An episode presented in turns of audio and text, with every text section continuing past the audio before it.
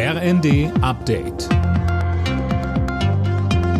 Stündlich neu. Auf den Punkt informiert. Ich bin Colin Mock. Die Ampel-Fraktionschefs wollen mit den Landwirten sprechen. Sie haben die Bauernverbände für kommenden Montag zu einem Gespräch eingeladen. Neben den Bauernprotesten sorgt gerade aber auch weiter der Lokführerstreik für massive Probleme. GDL-Chef Weselski hat bereits angekündigt, dass es schnell den nächsten Streik geben wird, sollte die Bahn kein neues Angebot vorlegen.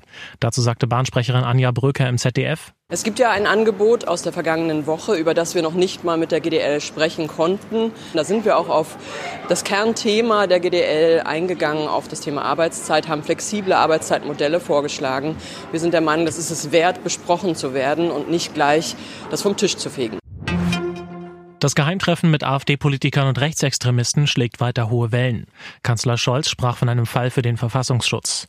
Wir schützen alle, unabhängig von Herkunft oder Hautfarbe, so der Kanzler. Bei dem Treffen soll besprochen worden sein, wie Millionen zugewanderter Menschen vertrieben werden können. Innenministerin Faeser sagte im ZDF, Da haben wir ja schon es mit völkischem Gedankengut zu tun. Und ja, es richtet sich gegen den Staat ähm, und gegen demokratisch gewählte Politikerinnen und Politiker. Und deswegen gehen wir dort auch so hart vor. Und wir erwarten auch, dass diejenigen, die dort in der Nähe dann gesehen werden oder mitmachen, dass die sich davon distanzieren. Homöopathie macht als Kassenleistung keinen Sinn. Das hat Gesundheitsminister Lauterbach gesagt. Deshalb will er solche Behandlungen durch gesetzliche Kassen streichen. Die Grundlage unserer Politik muss die wissenschaftliche Evidenz sein, sagt der Minister.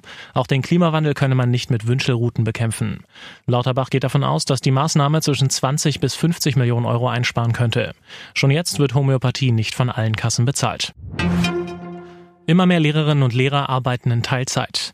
Laut Statistischem Bundesamt waren es im vergangenen Schuljahr rund 42 Prozent.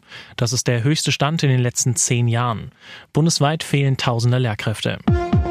Alle Nachrichten auf rnd.de